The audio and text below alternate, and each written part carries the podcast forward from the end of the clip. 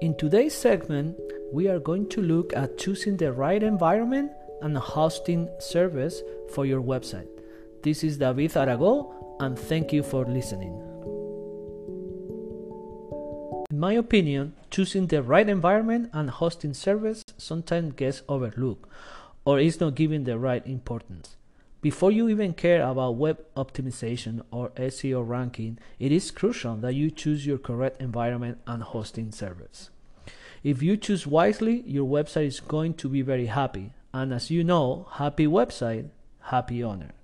Choose unwisely, unwisely, and your website is not going to be happy, and you are going to be a very unhappy owner. When choosing your environment, I'm going to keep it simple.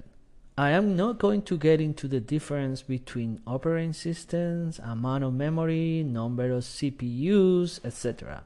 These are very important components, but they depend on your traffic volume and pattern.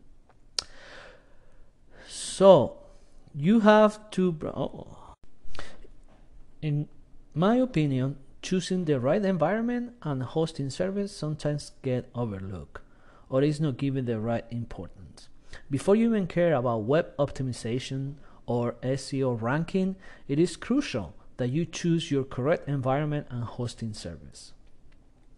If you choose wisely, your website is going to be very happy. And as you know, happy website, happy owner.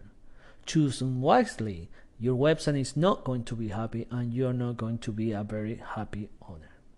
When choosing your environment, I'm not I'm going to keep it simple simple. I'm not going to get into difference between the operating system, amount of memory, number of CPUs, etc. These are very important components, but they depend on your traffic volume and traffic patterns. So you have two broad options when choosing your hosting environment in premise or the cloud.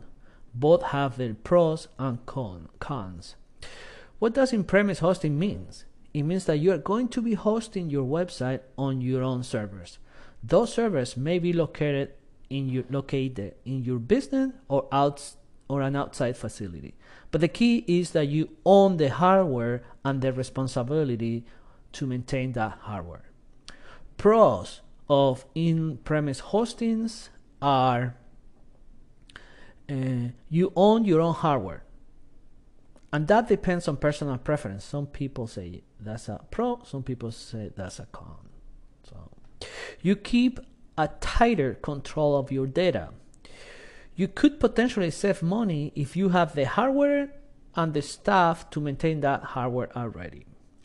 Cons of in premise hosting you have to replace the hardware every 5 to 10 years. You need to keep experts on staff to maintain the hardware you need to create your own disaster recovery environment just in case that something happens to your main facility. This will double your hardware and hosting cost.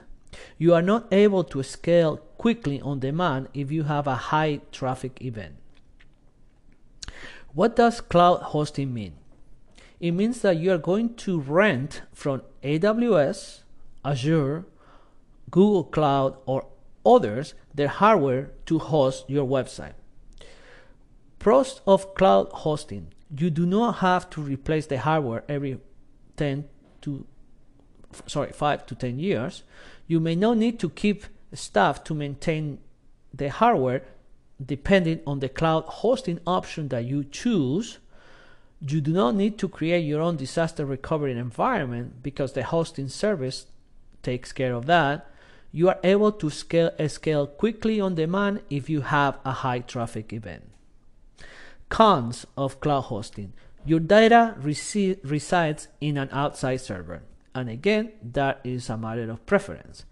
Your cost is variable, depends on your mon- monthly traffic.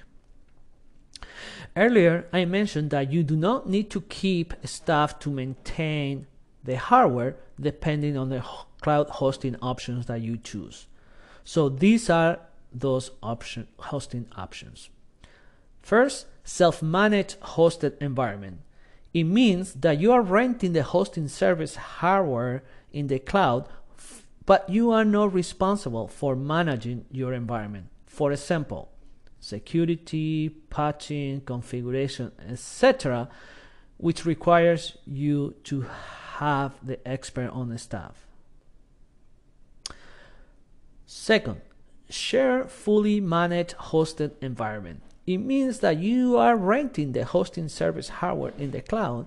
The hosting service is responsible for maintaining your environment, but you are sharing the server with other websites. A pro for this option is that it's cheaper. A con is that if there is a problem with one website on the server, it could affect your website as well. The third is an isolated, fully managed hosted environment. It means that you are renting the hosting server hardware in the cloud. The hosting server is responsible for maintaining your environment, and your website is hosted in its own server or servers. A big pro for this option is that your website is hosted in an isolated environment, so issues with other websites do not affect your website. A big con is that it is more expensive. This has been an overview and it is not intended as a deep dive on all of the hosting services and options that you have.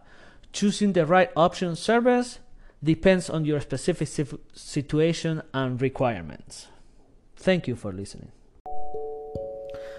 Please stay tuned for the next sec- segment where Brent and I discuss our experiences with choosing the right hosting service.